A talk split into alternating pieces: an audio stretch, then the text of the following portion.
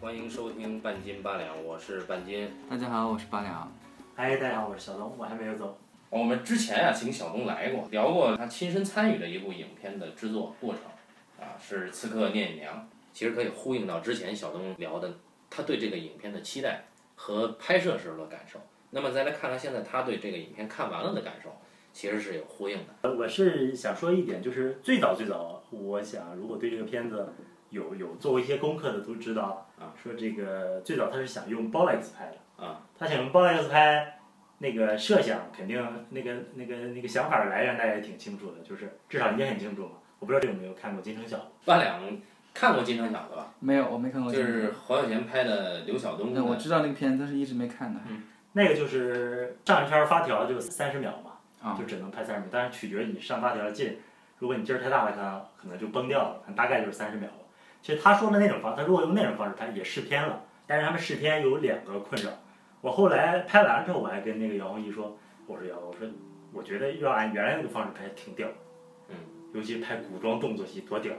他说啊，你觉得是屌啊，但你因为你不投钱啊， 因为你不投钱啊，呃，所以说我，但是从他现在呈现的影像来看，我觉得还是能看到那个，哎，他在这个片子里边有那个，哎，你没看过那影像，就是那个鲍莱斯拍的画面，就完全是回忆部分，他回回忆部分完全想用鲍莱斯拍，就那种十六毫米的镜头，但一个镜头没剪进去，拍了很多也。你比如说他那个，呃，有好多台词都是拿那个鲍莱斯拍，像那个什么，呃，发了风热，拿竹镊子把它卷起来，有个目光一直不散。那个其实我我想他啊最初设想不是想用那么长台词的，是有画面进来的，就是金城小那种。进来一组跟平时就跟他正序的画面不一样的感觉的画面来做回忆闪回，对对对吧，现在还有几个回忆的镜头，但也是三十五毫米拍的，就是那个小白树，那个上巳日，然后就是嘉诚公主他们小白树那很漂亮，啊，还有就是那弹琴的，都属于回忆镜头嘛。呃，弹琴的那个颗粒感很强。但那个是两个镜头，一个镜头有一个问题就是它为什么没有做成一点四四比一呢？就很跳出来是是一个就是传统意义上十六比九。我听到的说法好像是说，就那个镜头如果如果裁就是做成那个四比三，他觉得不好看。你说他有什么章法？咱没什么章法，他觉得就单练这么一个镜头，他觉得如果那个画幅不好看，那我就不用那个画幅。他对于这个用胶片，当然我能够理解他为什么要用十六毫米、三十五毫米，嗯，就是不同的那个原材料啊，这个好说嗯。但是胶片对他来说影响真的有那么大吗？我觉得更多的是一个惯性吧，我觉得啊。因为他现在做的这种颗粒感、这种质感啊，呃，不是说摄影机做不到，就是数字机器并不是说做不到。嗯，那爱来新出的那种，呃，四 K 的机器，虽然嗯那宽，我觉得宽容度还是不一样。呃宽容最主度要当宽容度还是对比胶片还差了一点点，嗯，但现在现在在后期处理的时候，呃好多人都是用四 K 拍了之后，在后期的时候再其实这个调，嗯，它那个调虽然做出来，毕竟不是一个真宽容度，对吧？但是从我们自己的视觉上看是看不出来对的。所以所以所以说就是这个问题嘛，就是我那天朋朋友圈发了那个，我们等云等了半天的一个镜头，就是他要就是他跟那个许芳宜老师，然后站在树下，这第一个镜头嘛，他要等那个云飘过来。但是你说后来好多人问他，如果 K 上去跟那个现实拍有什么区别？肉眼也是看不出来的，这可能就是他自己的，包括风，他从来说用风扇这个他不能接受，就得真的有风。他剪辑嗯，是按照最过去的那种剪辑嘛，像黑泽明那种随便兜里能揣两条胶片那种，他不是，他还是要要扫成四 K 哦，那肯定是还是要这么干，对对对对哦所以他觉得他他最最直观感是说太费钱了，还不如原来胶片直接配光，啊，他觉得对又省钱又省劲，效果还好。他还能摸得着，现在胶片是这样的，先胶片拍嗯，拍完之后全洗成那个中间呃描中式的中间片，啊，扫扫成中间片，中间片再去做，整个全剪，包括配光什么的，全做完了之后，最后才拿回去打到键盘上做，特别麻烦。中间片那一次花便宜的几十万，好歹都上百万。对他他们花他说花了几千万，如果他们这个几千万的意思不就是接近几一几千百万嘛，几啊接近一千万吧？如果除以出五个，出入中间片花了几百万啊，这个很很正常。那你问题是，他等这个云第一个镜头嘛，啊，黑白的第一个镜头啊，你等这个云最后没用上那个云呢，呃，我觉得他最早不是想做成黑白的，哦，这个不是拍成黑白的，而且你呃要说宽容度吧，还有一个，就是三十五毫米的胶片的宽容度啊，其实没有那么的高级。你就说你要拿个七十毫米你再拍，嗯我服了。 你拿个三十五毫米，你给我转成四 K，我觉得哎最后不输出两 K 嘛，对呀、数字你还不是是两要 K。七十吧？有一呃部分啊，部分吧。你七十毫米那个宽容度不一样，但是一步之遥，七十毫米跟没有一样。嗯啊，没看出来。那个颗粒感更大的那个，就是它跟那个，呃，说青鸾舞镜那个对，我在现场是当时完整的画面是，他说，然后下边就是小隐娘，就是小舒淇，儿时但是我不知道出于什么原因，就是把它放大了，把左下角那个人卡掉了，哦那个是被放大的一个画面。哦，所以那噪点很大对对，那个比那个单弹琴那个噪点要大，啊。所以说我觉得我这个我这个印象应该是对的。嗯，他为什么要把小影亮给砍掉了？我不知道，这我真不知道，因为我还是我如果是我看完片子之后，我可能有很多很多我难以解释的问题，我就想问他一下，但我估计现在没有机会了。嗯但如果你说他的青鸾，因为青鸾舞镜是他的全片的主旨，对吧？主使嗯整个故事就是讲一个青鸾舞镜的故事。他现在这样半抬着个脑袋，睁个眼睛讲给观众听，嗯和你一个全画幅里边讲给小影亮听，嗯，其实没什么很大差呀。其实可能最大的原因就是他经常说的嘛，说不好看或者不真，不好看不真就就造成了很多减法对，或者过于戏剧性是啊吧？，他真没有那么多说。因为事实上你放大之后反而更戏剧性了，对不对？你放大之后，就像对着观众在说嘛，嗯嗯巴拉巴拉，反而更加别扭或者更有戏剧性了。嗯，我估计他真的就是，真的就是纯粹是从美学上来嗯他看，纯粹就觉得美哎美学美学不好，那这个光不好或者这个不真或者是我们这种解释都功利了，对对或者对说对对或者说生硬。啊，这就是我好像还大家都知道说有两个号服，但是没人解释说为什么有两个号服。他就上四日的那个，就是那个镜头本身很突兀。啊我看对第一遍的时候，我觉得那个很跳。而且他是在他洗澡之前的一个镜头，你要说他接在洗澡之啊，后，对，应该可能先有洗澡。啊，对，很顺畅的能能想到那儿，而且它不是一个完整镜头，我觉得如果完整下来，他走过来跟着攀过来，应该更漂亮。他没没用，截了一半儿是对，吧？他是这样，然后走过这个树，然后跟着摇过去，那边包莱斯也在拍，就是拿着追着啊啊啊，摇摇晃晃在跟着。所以说他很愣他他本来就是设想的，我觉得那个画面还是挺丰富的，有三十五，有十六，呃，然后有有现在有回忆，但是现在他我是后来有一年夏天听姚明讲，他说就是现在是顺着隐娘在剪剪嘛，顺着隐娘在剪，而且他觉得有不成立的地方，而且做了最后的一次补拍，就是杀青之后又召集起来，就是补了一年，但是补了哪几个镜头？因为我那有七表，但是我这个功课没做，我可以翻出来再看一下。当时是想重拍那个，呃，活埋雷震宇那场，就是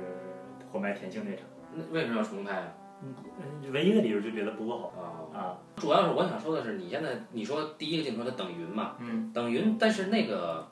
你发的朋友圈那张照片是一个远景镜头，嗯，可是影片的黑白第一个镜头是一个中景镜就是侧面摇下来的嘛，就是啊从对树对摇到人身头，上。没有天和云呐、啊连地都没有。对，这就是牵扯到他现在工作方式，呃，他呃电影生涯唯一一次也是第一次用双击嘛，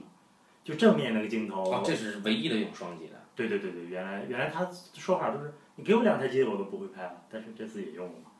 哦，就是很多正面镜头是是是李冰冰大师那个机位嘛，侧面就是我们说那个金钟奖那个摄影师姚宏毅导演的机位嘛。就正面都是离得远的。呃不呃肯定是不近了啊，啊，李冰冰嘛，对吧？对对，而且李冰冰是要上轨的嘛，就是移过来移过去的，就是我们很熟悉那个 海上花。但是现在你看，包括沙曼那个镜头，为什么有沙曼那个镜头，也是因为正面就给了那个李冰冰那台机器。沙曼那个那个就是张震和谢金颖两个人在，对，那个我肯定那是我在，但是那边那个，那估计是李冰冰拍的啊。但沙曼那场是搭的嘛？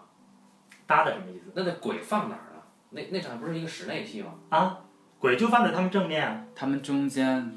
沙曼和张震之间那块是没有拍过拍，没有弄过，没有出过镜的，哦啊该放那儿但了。那就李冰冰拍的正面镜头全没用了，等于。就那场是没用啊的啊，他呢移镜头有是舒淇出现是有移镜头，舒淇出现，对对对对对吧？嗯就舒淇在旁边听他讲俩人小时候的事儿。嗯嗯嗯看这个电影的时候，有些不一样的就是，可能是我的错觉，就我感觉这个这里边所有的景别呀、有的时候好像比侯孝贤以前的电影的景别更近了点儿。嗯，比如说机器如果往后再摆一点儿，可能会更好，就是说那个玩儿局啊，玩儿局那个。啊， 对对，飞哪边那个但是我在现场，因为我我虽然没有跟台北部分，但是我去过，我不是演戏去过嘛，就他那个景儿啊，就是很多就是摆到最最最不能摆的位置了，已经最靠后了，最最边了，因为它是它虽然搭了一个景儿嘛，但不是像摄影棚一样，你想摆多远就能摆多远，明可白能会有这个限制明白啊。产但是品我有限，啊啊。他那个景儿不是在棚里拍的，就是在台北，我上次说台北中影搭了一个就可以透进光，我印象很深，就是一下午就拍那一个镜头没用到，就是舒淇第一次回家走进他那个房间，然后他们就要等大概三点半吧，就是真实的阳光从那个呃有点儿偏呃西南那个方向射进来。啊，确实是不一样，就是感觉那个场景立刻有了活力。但是你说拿光打进来跟太阳光区别，肉眼能分得出来吗？那反正我作为观众肯定看不出来，啊，但是那个洗澡，你说光很好，那个是灯，那是当那是灯，啊那个我也在啊，在这个在这个室内戏里面，其实固定镜头多嘛，我觉得，嗯对吧？包括呃，就是空镜头里边也是固定镜头多，这不是不像以前李冰冰那个拍的多的那种感觉。啊哪个发布会或者说是这种，这叫什么映前宣传会，给你印象最深的？我觉得张大春跟梁文道那个印象都还挺深的吧，北师大那个就太差了。北师大那是导演去了，对，导演去了找了一个北师大的学生，问了一些，比如说我们现在就业很困难啊，啊，说导演对我们年轻人就业有什么指导啊什么之类的。当然，扔电影节组织的，你想，哦，呃，梁文道在那次是谢海芒，谢每次都有谢海芒是吧？对，啊也来卖书嘛。啊，那个《行云记对对对对对，我觉得可以看一下这些那情剧，其实比我们说的要什么，就是他哪个部分要舍去了，为什么舍去？因为人家是知道所以然的人嘛，就天天跟着导演，反正我们只是观察。》，梁文道、谢海芒导演，然后唐诺在下边对，唐诺儿，先谢海芒他爹是吧？他说那个唐诺最后说出现一个新的工作团队，呃那些人大概我也知道，因为就属于我们在剧组。你像这个真正的这些这些这些老大，我们是聊不太上，但是跟那些像杨弘毅导演啊就，所谓真正老大就是廖庆松、嗯，杜对鲁，之，李明，呃，杜鲁之不出现场。杜鲁之不出现场啊啊，那个李冰冰对对对。啊，这是这都是侯孝贤导演那一代的大佬固固固定班底嘛。啊，小野呢？啊，小野还在吗？小野小野的儿子是在这个剧组当助导，啊，当了一部分监督。他说这个新的工作团队就是将来可能会接班，就是杨弘毅导演，还有一些制片。这次剪接师也不是廖景松老师，啊，是这个片子的场记跟导演本人。但据那个场记讲，就是我们也认识，他说，其实他就是操机了，就是你想这个电影是最后没数编剧名嘛，其实他写的是最多，剧本是他写的，导演自己导，还自己剪，动作部分还要参与意见，这标准的是作者电影。那这次廖庆松没参与剪辑我我听到导演的说法就是，就是第一场那个他从树林里窜出来，我廖通剪了一个星期，说跟导演说，哎，剪不了。 说导演跟那个我们那朋友之家那场地说，我们很快啊，一天两天就给剪出来了，啊因为那个素材量非常大，就是他拍了也是很多角度，就像我说的那个有正面的，最后有侧面，包括我说那个是马氏，啊，肯定是有那个那里边人流动啊，我们还要安排他们在做什么，他们在做什么，那边在讨价还价，那肯定是有拍到的，有带到的，至少。对，廖天松一看，这怎么剪呀？ 什么都有，所以剪不出他来。他是说廖东讲过，他说这次工作方式有点像海上花，就是导演先剪，然后他再来跟那个场记修，就是加入一些自己的想法，导演再来再改回他自己的样子，他们再来再添入自己的想法，就是想给他找一些不一样的结构，但导演最后还来改成自己的样子。哦，那这不是跟黑泽明越来越像了吗？反正全是自己剪，啊，黑泽明跟剪辑是什么关系？我是啊没这个推特能自己上，就是是吧他是自己不是号称他他觉得他自己是全世界剪动作剪最好的导演剪的最快，还他是吧？啊，又好又快啊啊！对对对，因为有一次那罗生门失火之前，剪辑师就特别慌嘛，是最重要的那一那一条没了。嗯，黑泽明说在我兜里，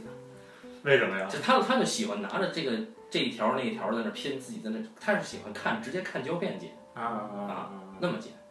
所以刚才我问你，我说哦，他要想用 Bolex 这种，是不是他是喜欢拿着胶片那么干啊，不是，那包惊讶他们做精巧的，肯定要是扫出来之后再剪，再啊？数字剪。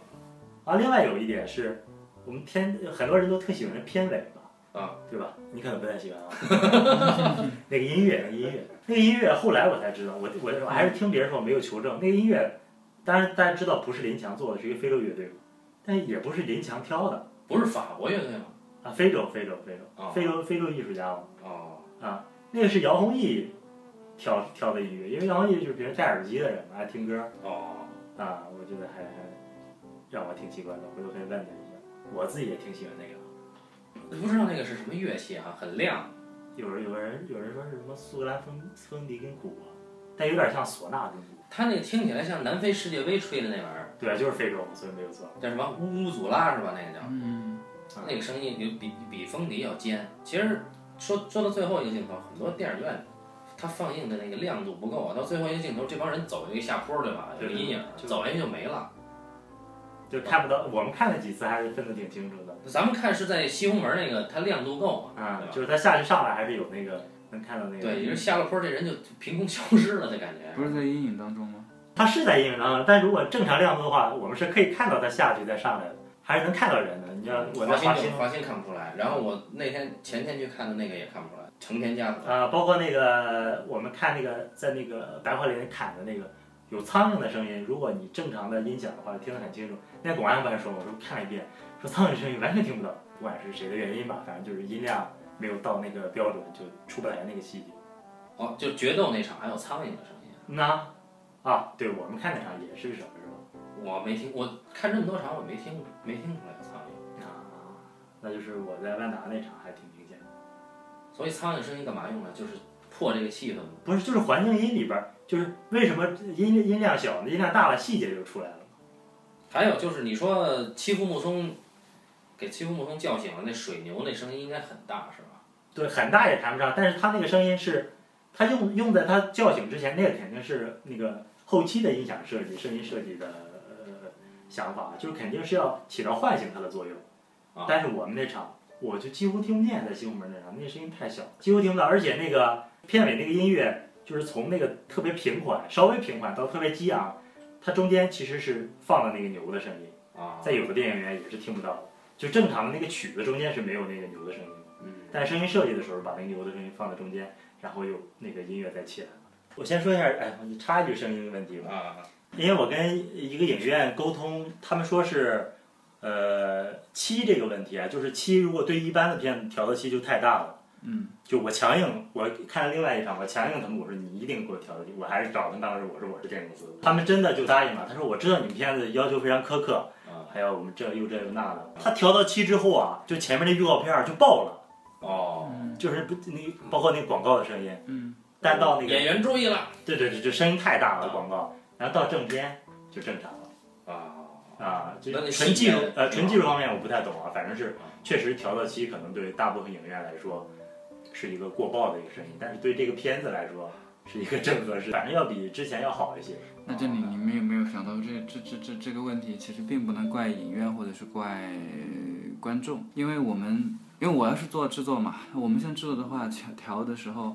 在后期混音的时候都会调一个范围，比方说你调到。我们声音是用 dB 来衡量嘛，对吧？你比如说加几个 dB，那我们输出的时候一般就已经定好了，为了爆的那个声音是零 dB，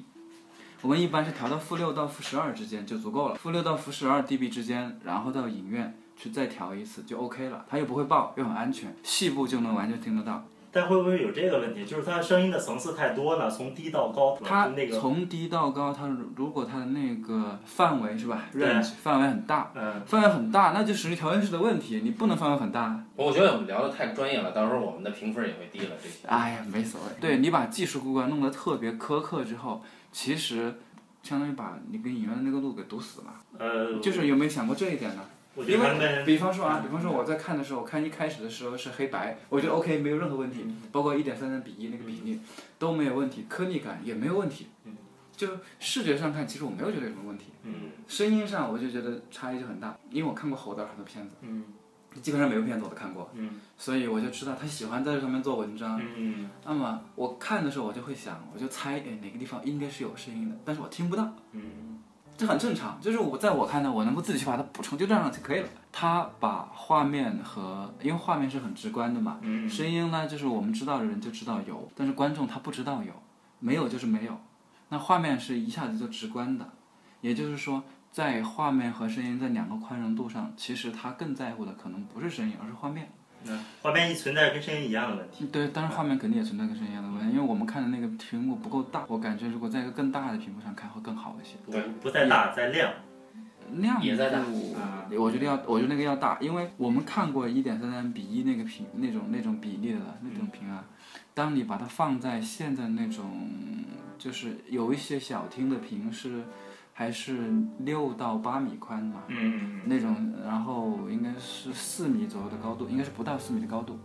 那就是就是标准的那个电影屏的小屏嗯吧，最小、最小就那个程度，在那种小屏上，你一个一点一点八五比一或者是一点六六比一的那种比例的，还勉强可以接受。你当一点三比一之后，它两边黑框特别大，对吧？嗯，它的可视面积其实特别小。我当时看那场就是个在一个小厅看的，我看那么大一个，对对，不如在我家自己家里看那个投影仪吧。你感觉你离画面很远，对，就看没有任何感觉，就是看那个没有任何感觉，所以大和量都很重要。相当于这个片子是一个规格很高的片子，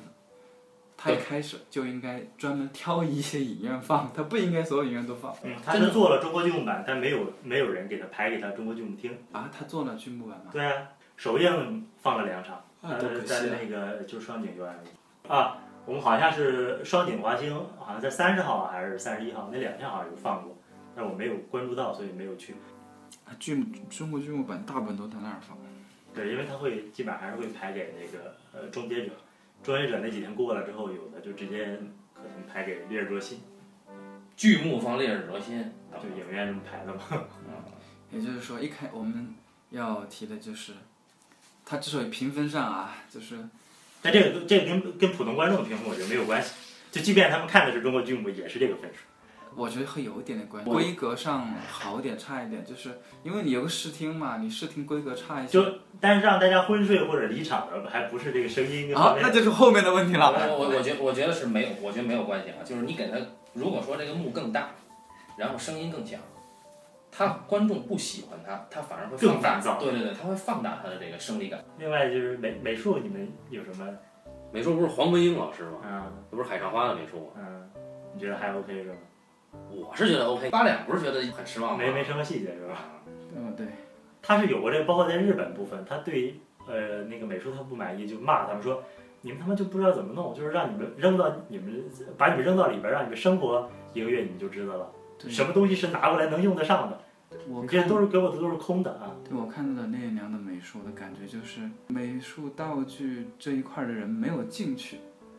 他但没是有有给人一种但是有有一个问题，你有没有想过？你比如说我们看一个现代戏，我们很清楚知道，啊哎，他这要有个什么就挺好。但是你坦白讲，就是那个朝代人他需要用什么呢？我是觉得他包括香炉啊，包括旁边那应该是都有用，但是对那东西还是挺陌生的。但我是很排斥那个墙上的花儿的啊，啊，我跟你说过。那你还是那个，他觉得那插花太现代了，我都没注意。我一直觉得都没插注花意儿第一次看，我觉得插花儿特别让我跳，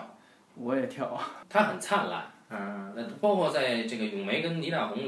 聊天的时候，也有那个插花儿。嗯，啊，然后舒淇和就是张震和谢欣颖那场是有插花的，我是觉得挺跳像宾馆的插花是吧？的啊，你比方说以这个风貌而论啊，风貌而论，这是个藩，这是个藩镇对吧？嗯唐朝时候最开始是府兵制，嗯从府兵，嗯、那个府兵制就意味着就是全国人民其实都有可能去当兵，对吧？嗯就是一府一府嗯，一屯一屯。那在这里面，我们刚刚讲的就是藩镇，就是从府兵制变成那个职业军人，对吧？那职业军人的话，那在在藩镇的这个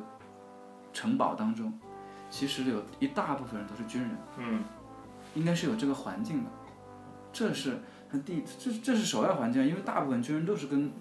就是就是军人军属，嗯，他就是跟这个类似于我们的藩镇老大就住在一块儿的，这里面呢我们有，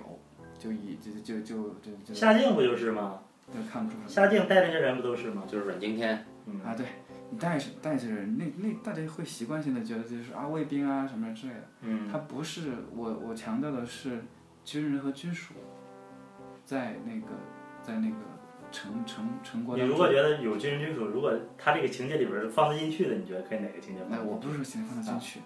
就是啊，就是情节环境可以，就我是觉这得情节可以情带感得到的。啊我觉得可以带得到的。你比方说那个那个队长那个出来抓人的时候，其实就可以带得到。啊 哪个哪个队长？就是阮经天出哎来出抓嗯来抓那个黑衣女子的时候，就其实可以带得到啊。啊，那不是带了一队人吗？他但只是他犯会规觉得了那个只是护卫队，对他觉得那个不是军队。对吧？它是有这样的。再有就是呃，唐朝时候市井之中，其实对于佛和道，嗯，其实特别丰富的，因为整个皇室是皇室崇道嘛，对，然算后是国地教吧，到底。地方是崇佛嘛，这两个是有的。但是我当时想，哎，是不是空空儿就是那个老和尚，是不是就是这个原因呢？但我没有想明白，所以我也没。哎，老和尚应该是有神。哎，我突然想起，我还没明白他是个和尚还是道士，我都没看明白，你知道吗？啊，好像是胡人，嗯，对，胡人更好啊！你看唐朝那个唐朝，在我们心目当中，就是一个呃胡人众多的一那个。老和尚撕的那纸撕的挺棒，对哎，我突然想，就是你说这个细节吧，就有我我因为我也不好意思求证这个事。你比如说我们吃饭那场戏，我们我前面摆了一个就盛酒的一个器具，嗯，它特别现代，就像是英超奖杯，你知道那个奖杯吧？呃，巴克莱杯，但是那个就是需要呃，就不拍就有人扶着，反正也啊几几十万、百百十来万人民币吧，是欧洲来的东西，是欧洲的东西啊，是欧洲的古董还是我们的古董放在欧洲？欧欧洲的古董。哦，然后我是看后来那天看书说，他们看一些就相关资料有那个呃唐代的外来文文明了啊还是什么，就那是舶来的。就我如果我这么想的话，他们的意思呢，可能类似于有很多这种点是嗯真哦的不易被发现，就是因为我那个东西，我说我说这不就像那坎通纳他们举起就英超奖杯。对对对对对，但是就是没有两边那个耳朵，就是其实胡人也是一方面啊，因为大家知道安史之乱就是两个胡人在捣乱，对吧？包括那个舞也是嘛，对吧？跳舞跳的那个是吧？对，对啊，应该是胡舞，对然后乐器人应该有很多都是胡越是有外国人，但你看不见，就是也是对吧？但是那个时候还有很多阿拉伯人，然后到波斯人是吧？嗯到到唐朝来，这又属于在北方那个边境上，应该很多胡人或者那个才对啊。你们当时吃肉的时候，坐在对面几个老先生喝酒嘛，嗯那几个老先生我感觉像胡人，是吧？那姐老先生是电影圈的人啊，唐湘如导演啊，你说这个包括这个，当然是看不见了，就是那个小白树后边那一圈人过来，嗯，就是他带的几个其实是异域面孔，你说的是第一场戏吗？不是不是小白树，就是上巳日洗澡前洗澡的时候啊但是那哪看得出来那个景别是吧？他有走过来，但是他剪掉了。但是那个啊远远的走过来啊，像阎立本的画儿，嗯嗯啊，那个感觉是有的。嗯，你觉得就那第个一幅起第一起伏其实很漂亮，嗯，就是那个一群人骑着马，他其实没怎么动，他就是焦点从树变到那个，然后他慢慢走过来。这个空空儿这个老头儿撕纸撕的不错，他平常是做手工的是 吧？他是一个就是呃，大家都知道那个汤汤尼雷恩嘛，对吧？有一个他不是所有侯孝贤讲一个电影英文字母翻译是他吗？侯孝贤电影所有的法文字母翻译就是这个老头儿。他是一个法国艺术家，应该是视觉方面的。就是那个我看那个也是看《行记》啊，就是美术部门做了那纸人儿，然后导演就这什么？这不是厕所的标志吗？给我撕的，这什么呀？然后那个毕老师说：“我来了。”就是艺术家撕出来的，还是要对，那撕出来很很棒那个感比觉道具撕出来的要好。道具可能不是撕出来，估计是剪出来的是吧？啊， 上厕所的。厕所的男男男厕所、女厕所标志。不是说这个角色应该是姜文老师去演吧？嗯，我们不还开玩笑说，如果是姜老师演，那背纯给一个背面，那背面也都得是戏啊的。对呀、那不是可不可劲儿抢嘛？那天我们还开玩笑，他最后不是被一排箭射中了吗？就是那个剧本里，包括小时候不是画成一个纸人儿，啊，对，要杀虎记，我这就是预备续集了。续集第一个镜头就是，哎，射中了之后变成一个纸人儿，又来了，是吧？ 当然，我觉得这个，呃，这个票房，然后说侯导再拍一个唐朝题材，估计也很困难，是吧？但也是跟我估计华策应该是不给钱了。我我觉得跟年纪有关，就这啊个太费心力了，就是真的有很多限制。他们在平遥拍的那个城郭，就是聂宁一个人站在，呃，清晨要凝视那个城郭，但据说这很孤独啊。有一个原因是说雾霾还是太严重，哦，呃，雾那咱应该霾赶上前两天拍，今天又不好了。啊，那平遥估计也不行，平遥比咱们这儿哦哇，那哦，那那边是有山西口音的，就是那个那帮人追兵这个口音，然后说那个就是故意让，因为武行哪儿都有嘛，啊，什么呃有河反南正，我听出了山西的和山东的。这个说说是就是让他们用不同口音，是想让袁家有养四方之势的这个感觉。 这个谁看得出来？哎，我其实讲的太太琐碎了，我就没法展开讲啊。因为我好多也是片段，我不是那种从头跟到尾那种。还有观众提问说这个这武打设计，他们觉得没有武打设计，这其实真的没法强求。华语三大顶尖古装动作片吧，两个都是袁和平嘛。关于这边这个武打设计，其实纯粹是剪辑功力，那些吊威亚的戏基本上全剪了，是吧？嗯，但是我哎，我那我看到现在我不满足了一点，就是他跟道姑那场打，我觉得应该就一招就结束。它是呃大概三四个镜头呢，对，还而且有一个是站着一甩附身，还有一个升格，还有一个移镜，我是觉得稍微有点复杂。嗯，而且是偷袭嘛，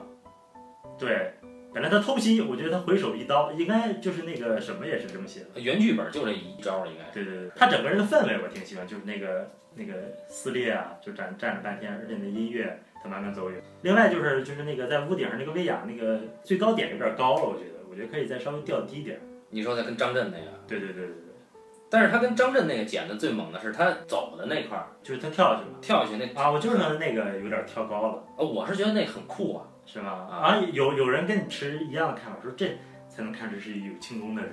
啊这特别酷。但是我喜欢他第一下往下跳的那个，那个我觉得威亚控制的，这个有点像真的是跳下来了。黑白四大辽那个第二场第二个嘛，对，重量感比那个夜袭的。然后我是觉得这里边武打设计最好看的，聂隐娘跟晶晶儿打的那场啊，戏，我最喜欢，我还是喜欢七木松那段，可能因为那那段我是在那儿吧，我我看的时候啊，其实呃，他跟周韵打的这场戏点题啊，像青鸾舞镜嘛嗯，这场戏，当时就是旁边有观众，我在看的时候，旁边有观众就说：“哎，这个科恩兄弟就不懂了，这俩人到底谁打赢了呀？” 啊，所以最后戛纳没有给最佳影片，给了最佳导演。编剧头一个数的是钟嘉诚老师啊，啊，但但是我就现在看到庄华成应该就是提出了那个双胞胎那个，就是公主双胞胎那个啊因为其他的有没有那个庄华成老师的什么？其实应该第一编剧是侯耀贤的，但就是他把自己名字拿掉，就像简介也没有他名字。其实我觉得这个片子编剧不重要，重要的就是导演。这个片子编剧还挺重要的。如果看原剧本啊，你会感觉他很适合给李安拍，特别清楚每一场，然后交代的包括人的情前绪因后果是吧？前因后果。你比如说空空儿被乱箭射完以后化成一片纸人儿，但是他真身其实是去刺杀胡姬去了，然后实际上那个是有那个一击不中，然后对舒淇出来救了一下，就不是打了一下就走。那个是舒淇躺在胡姬的榻上，嗯啊然后空空儿从远处来一刀，这正好打在这个这个项项圈儿上，啊但就是劈那一刀也很好看，就是他们特别喜欢那个拍了是吗？拍了拍了，都拍了这些。那那个拍了吧？原剧本里有，就是张震跟舒淇打，然后旁边那个周韵应该是在旁边一直跟踪，也在那儿飞，感觉是。应该也有，应该在台北拍的。他大部分都拍了，就除了小时候那个那个什么那个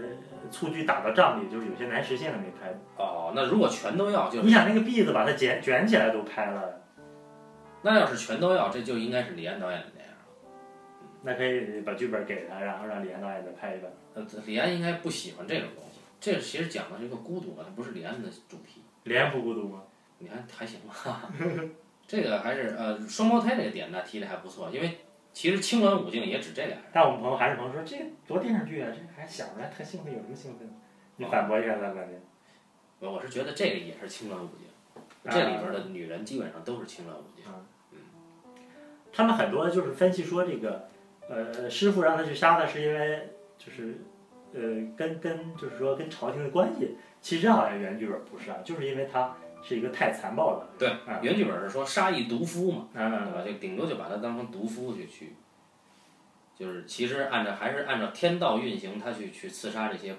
残暴的大其实其实就是他那个聂田是跟他说说你这个，呃，就是他最后跟他师傅说的说这个。呃四子年幼，那个也是跟他讲明了，然后他又去跟道姑说的，也拍了，啊，那个就是咏梅跟他，这些都拍了，就因为我们本来好多台词嘛。现在剪出来的情况，你本来其实七龙木松那个角色在剧本里很少很少，现在剪出来感觉戏还不少。咏梅其实台词很多很多，但是但原剧本那场欺负木松回忆他日本的妻子那有那个会放到日本，很漂亮那场戏写的，据说拍的也挺漂亮，他会做一个日本版，但但是还是这个是导演剪辑版本了，就是日本版本估计还是为了还是个当红日剧因为演因员。为对，因为青木松就是第二次来拍的时候就跟导演说，呃，就是谢海鹏的原话就是说青木松很聪明，他能意识到这个问题，他就跑进那儿说：“导演，你把我的戏剪短没关系，但请你保留那个叫什么我不是我呼纳西里西塔布里，不是不知道稀里糊涂那个啊，，稀里糊涂啊，那日剧女演请员保留他的戏份，要不然他会很伤心的啊，啊。哪个演员？日本人？七风木松有一个妻子，在日本那啊谁演的？叫什么呼大西现里在现在很西纳红的一呼个里，新啊，哦，我知道那叫什么？你把准确的名字给就我叫就叫什么呼啦西里吧。啊，对，反正听这名字挺奇怪的啊，不认识这个人你想他要是都剪辑，啊。他都剪辑得多长时间？两百多分钟吧得。但是其实原剧本只有一万五千字，那它相当于是一个规整九十分钟剧本的一半儿长度啊字数。嗯，但是它真拍出来的话，啊两个两个小时挡不住但你比如说他这种打戏吧，他就一句话嘛，追上房顶啊。啊，那那你要照一般的动作设计，那不得两人见面照面儿，然后你进我退，你退我进，然后翻来覆去的打上十分钟，嗯，就是因为动作指导他们。就是你没有，就是没有办法要求这种大陆的动作指导，他们还要从头设计到尾嘛，你只能就是剪你要的。就你你设计你的，我全拍，到时候我全剪了。包括那个那个啊，我们这音频看不出动作，那个胡姬，呃，隐娘救胡姬，她怎么从那个上面下来？是翻了好几个翻儿，最后单腿着地，有点像杀破狼那种亮相方式、哦，下来。我看他们动作组自己觉得可能特遗憾，说我们设计动作那么帅，怎么就没有呢？然后就自舒己淇真的翻了，对对对哦，自己做了一个纪录片儿嘛，还有那种跪下被被咬了，然后溜好溜好远的那种，哦，啊、就是还但是实际上留下来就是胡姬被烟给困住了，就是一然后他个就他就一个小黑影儿，那我觉得那个镜头很好啊就从旁边走过来，啪一拍，对，挺鬼魅的，就是哈什啊就说了一个哈什啊。他对动作部分的处理，我觉得也是还是挺有特点的。嗯，我上的时候就是包括在那个白桦林，嗯，也是要要踩着树往上跳，然后翻一个三百六，然后哇 劈下来那种。卧虎藏龙那种啊呃，对对对，导演说，哎，别别，三百六有点过，一百八吧。啊，但一百最后一百八也没用，就还是俩人根本没翻，俩人就在这看啊两就眼。不能上树，就没上过树，没有没有没有上房顶，可能觉得已经很过分了。就顶多是张震上个房顶，而且上方顶你发现没有，不是从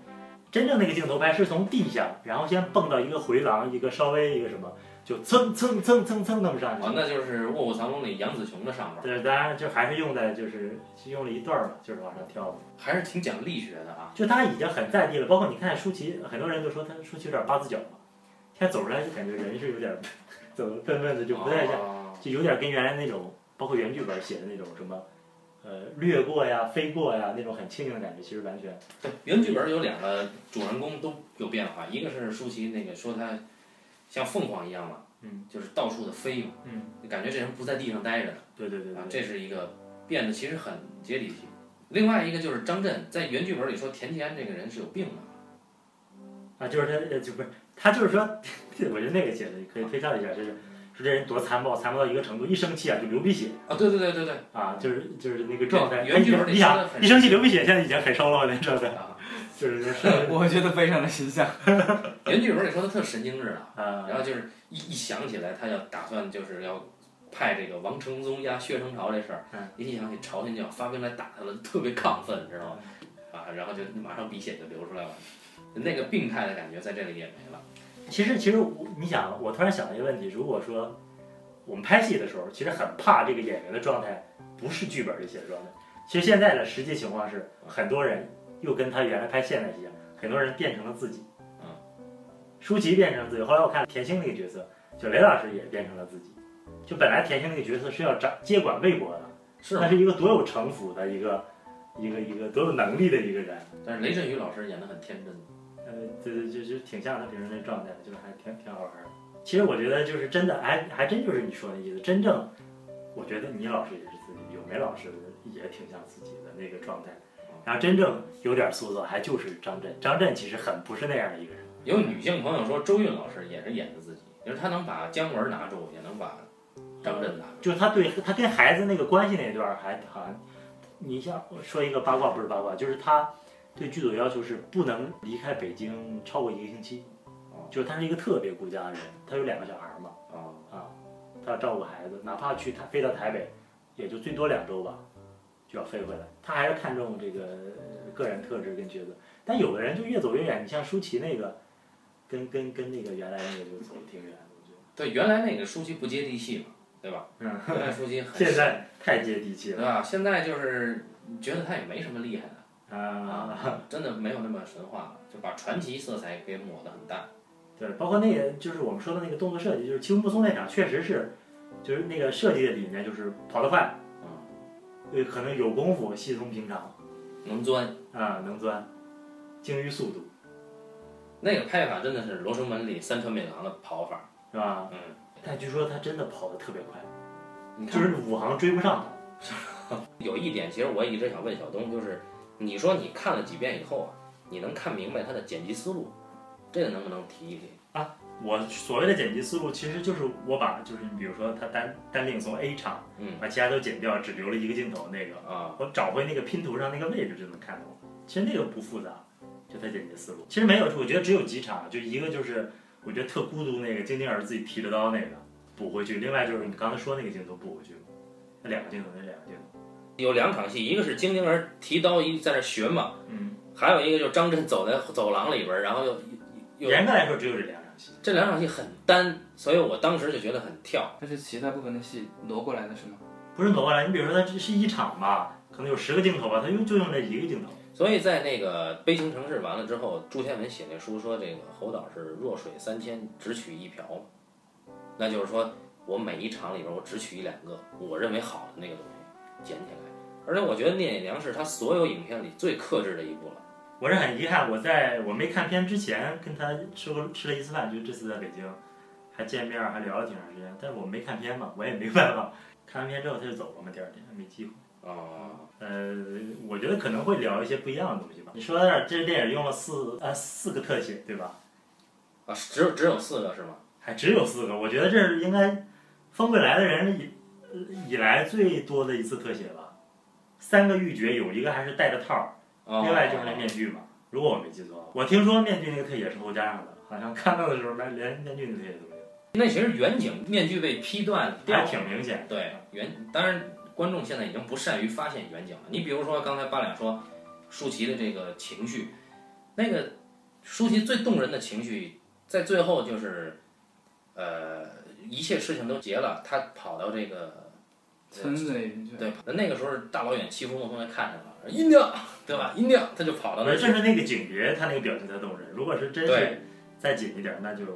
他跑过去接那个马，然后舒淇笑嘛，那个远景里的笑非常好啊。所以这情绪是有变的，就观众他不善于发现，所以你给四分儿给五分儿很正常。哎，我我我后来就是最后那个镜头，里边有个小孩蹑手蹑脚的走，我觉得那头就让我想起好多唐诗，但是你别问我是哪首唐诗，反正不管小儿啊、稚童啊，就那个绝对不是设计出来的， 那真的是那小孩不知道要干嘛。最后那个构图我很喜欢，就是石俊跟舒淇有人跟你持相反说，不行，这构图怎么把舒淇放那么偏呢？啊，这我就特别喜欢那个构图，就石俊跟舒淇坐在那个柴火堆后边的远景，俩人往上一坐，那是全片最满的一个构图，但是他把整个片子的情绪全收收住了是吧对，全收住了。然后片尾曲一起，这个片子就放了，我觉得是挺完美的。现在出了很多影评嘛，都提到过类似一种说法，他说我们看《聂隐娘》啊，首先呢放下对电影工业的基础认识，它是脱离在工业外的影片，然后我们去看《聂隐娘》。我觉得这句话太扯淡。这个电影工业，你指的是哪儿的电影工业？我们知道中国没有电影工业，中国连工业都成问题，还谈什么电影工业？草台班子吗？这是？那你难道说《聂隐娘》去跟美国的电影工业去比吗？也没有意义啊。现在剧组有人在这儿，小东在这儿。我感觉这整个其实挺严格的去拍嘛，很严谨嘛，这不就是电影工业的精神吗？只不过我拍出来的东西脱离于你现在世俗偏见的认识而已，不是你所熟悉的那个套路，不是像烈日灼心情绪这么满，不是像肿瘤君表情这么丰富而已。那你就说这个要放下对电影工业的基础认识，它是脱离在工业外的影片，可能这不是扯淡吗？侯孝贤自己也提电影工业，但是他理想中电影工业，你比如说，我就要找这个，就比如说中产，就是有这种 casting 能给我找来这种角色，就不是说现现场像我抓来这种剧组工作人员就能填上。那没有，中国整个中国也没有对啊，他就说包括演员，包括一些景儿啊啊。啊，哎呀，说这个电影工业的人，这些什么影评或者什么，他们自己又不知道电影工业是什么，所以我觉得这个并不重要。所以就是持意见的观众，我们也就也就只能聊到这些吧。那老唐做一下总结发言吧。你从没看过的角度来做一下总结，因为我觉得我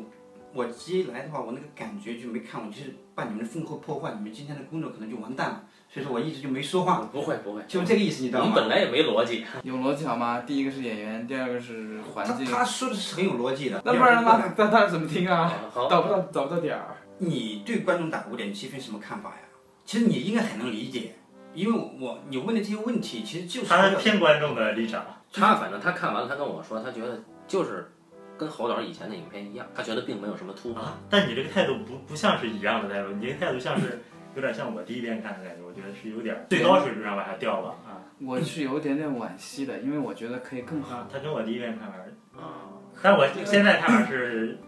因为最好的两两三部之一吧。因为他的片子当中，我最喜欢的其实我个人啊，嗯觉得他的几乎每一个片子都出过很大的问题，就是像《戏梦人生》其实有很大的问题，像那个那个老爷子那个老爷子不也就是是西西蒙蒙人人生生吗？吗？啊，不对，哪老爷子哪戏梦人生？另一个老爷子，恋恋风尘是吗？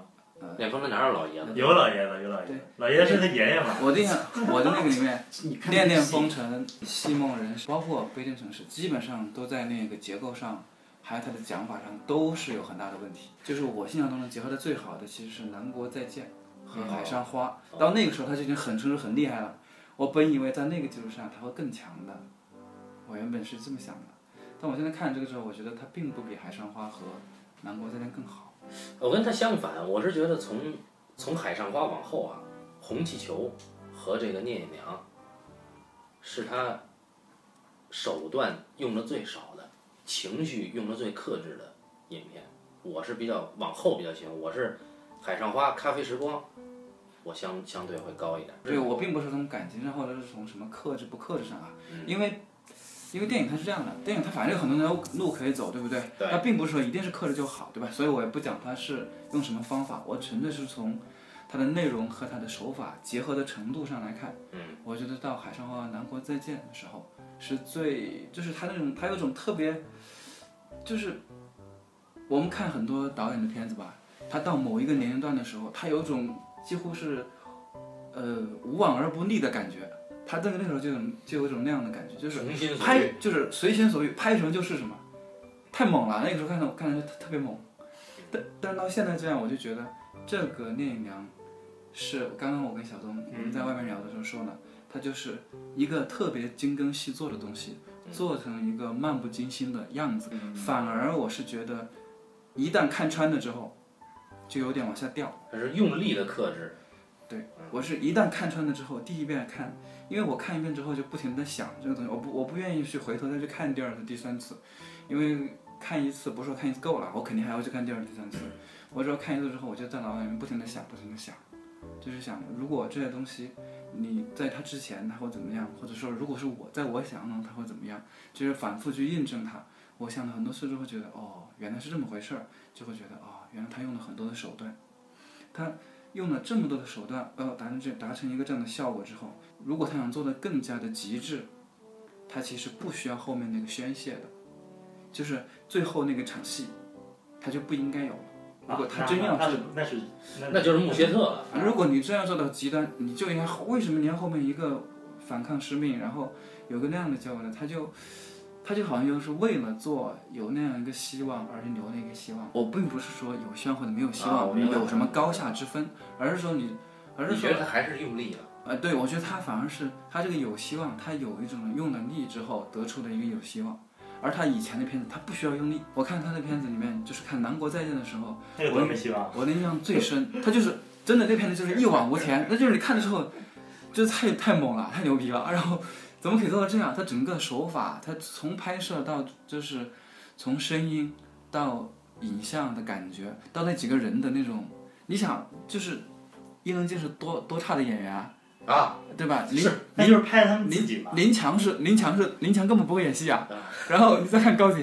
但是他能够把这些弄成这样，是太猛了。当时印象就是，但没有几乎已经没有痕迹了。在那个时候，对，而你包括林强的音乐，跟他之前的音乐是完全不搭的。哎呦，但是他那个我也呃跟本本人提过，就是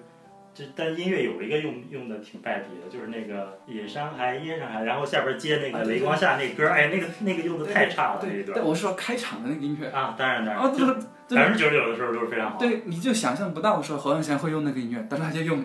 还成功了。就是那个时候人就有一种真的是灵感或者是技能技法到了一定程度，合二为一了，就已经这是徐晓峰老师说的“顺笔即真对他他那个时候就真是顺笔即中了。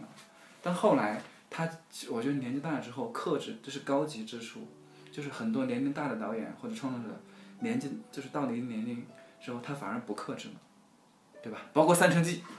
这俩就不克制了。”。不，《三城记》他就没克制过吧？这导演就在这个时候提出啊、来。他俩在八十年代的时候拍的片子，还是有一段的，还是挺克制的八十年代的片子，它受限，它只能这么拍。啊。那有可能是，吧反正从他最近几年，包括什么《岁月神偷》之后，他就已经煽情煽到死但是了。你是不是制作成本也不高？但是我看就特别存在咱们刚才说那个我问题，就是也是很多各种局部各种局部拍出来的，各种局部弄，然后煽的要死，特效极差。对，你看完全不克制，就是你克制是一个导演的典范，对吧？就是高级之处。对啊，到头是布雷松嘛。对，所以我是觉得，我为什么就是当时我看完之后就跟你说，好像是他的正常水准呢，就是还是跟小东可能更接近，就是说对他期望还可以更好。我是第一遍啊，因为我对这个想象就更多嘛。对，但是我你看了那么多遍，它肯定是跟我想象的，因为电影永远是想象中最完美的。对你看了更多遍之后，你的想象反而更丰富了。对想象更丰富之后，你自己给他补充的东西也许更多了。对，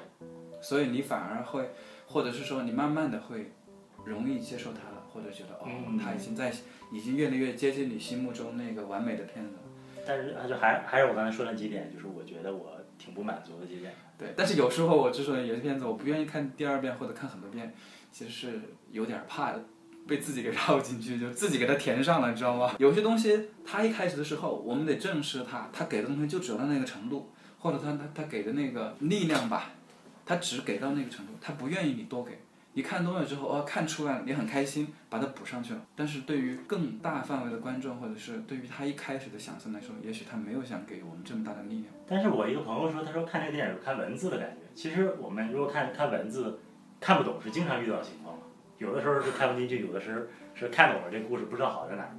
但是文字这个东西是可以一读再读的。但是有些东西有好处，就是这个片子是看了之后，我我其实也不是很能理解为什么观众看不懂他啊。嗯我是觉得你其实他就算他的所有说的话，你一个字都听不懂，也能看懂啊。也能看他懂们他。被绕进，就是那个还是那个在那儿聊那个事儿嘛。你知道现在能怎么说吗？说聊完事儿啊，说我们写剧本儿，那些人总得有个职业，他总得干点嘛， 是吧？就没得有说点事儿啊。没有必要，我真是没有必要。你看，你看南国灾难，你看我们不知道他们仨干嘛的，哎，不一样，不一样。那个，然后在那个是可以信手抓来的东西，那个可是可以随时改的。你这个拍的话，你怎么有办法？对，《海上花》里边其实他们干嘛你在意吗？也不在意，对吧？就就是是你，但是你《海上花》没有在大陆公映啊，啊，对，那《南国再见》也没有在大陆公那映嗯是，观众永远要求答案的对，或者说他要有一个事件去跟的。观众现在进来花钱买票的，嗯是绝大多数观众，少部分观众想花钱明白事儿的，剩下极少部分观众花钱我可能要有感觉的，对吧？这个片子呢，就是说一方面你思看的时候可以思考，但是其实不思考也能跟的，对呀、就我是觉得能跟的。有一个朋友说这电影很养生，不思考一样你可以被他打动，一样可以跟进去了。你什么都不用看，什么都不用想，跟着他跑完也其是实其实我我说句话，其实你们就高估了这个观众，就说是因为你们都是一个层面上的人，你知 道吗？我没有高过观众，我从来没高过。他确实看不懂。嗯，你不给事件，不给他们关心的事情，你情绪对不足，他捕捉不了那种信息。说实话，真是捕捉不了那种信息。我就是印象当中，我就是正好这两个镜头，嗯一个是拿刀那个，其实我能补，嗯我自己感觉还能补得上。我补不上的真的是那个我往那看，对我也我是完全补不上那个镜头。但其他的我觉得 OK，都能补得上。这个我就还是建议，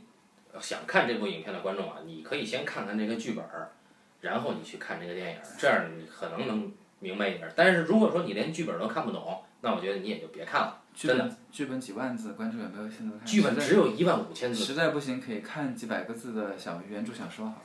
了。 那就更看不懂了。观众喜欢多，观众不喜欢少。花钱进来他得看笑，没有笑。关于聂隐娘呢，我们就只能再聊到这儿了啊！感谢大家收听这一期的聂隐娘，我们下期再见。嗯，再见。大家再见，拜拜。